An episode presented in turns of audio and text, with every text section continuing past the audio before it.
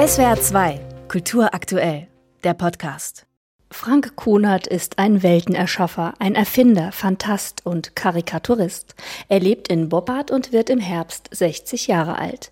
Mit der Ausstellung Carpe Diem hat er sich selbst ein Geschenk gemacht. Frank Kunert. Carpe Diem heißt ja, nutze den Tag, aber auch so ein bisschen lebe den Moment.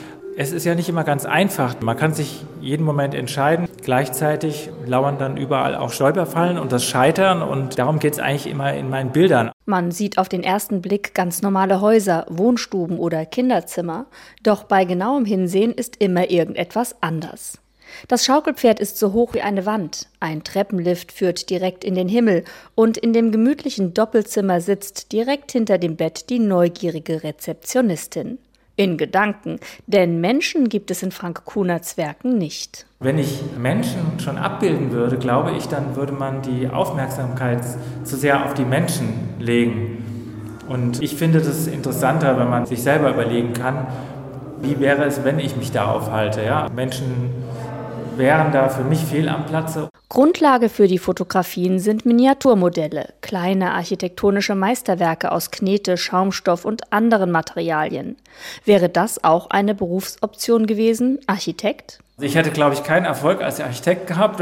Die Bauanträge wären sicher alle abgelehnt worden, aber ich interessiere mich schon auch für Architektur. Nicht nur für die Schöne, sondern auch manchmal für das vermeintlich Hässliche, was so durch den Einfluss von Menschen sich eben auch verändert. Abgelehnte Bauanträge, das könnte schon sein. Denn wo ist es schließlich erlaubt, direkt vom Balkon in einen Pool zu springen, der in einer Parklücke eingelassen ist? Belletage heißt diese Arbeit. Das ist ein Haus im Niedergang. Im Erdgeschoss war mal ein Laden und Schaufenster und Eingangstür ist zugemauert. Man versucht daraus das Beste zu machen.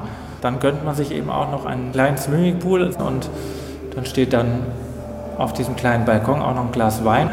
Also das Beste aus so einer Lücke machen und aus einer Situation, die vielleicht nicht so angenehm ist, aber irgendwie geht das Leben dann doch immer weiter, ja. Ein wenig Gesellschaftskritik hier, schwarzer Humor dort. Ein Panzer steht inmitten zerbombter Häuser.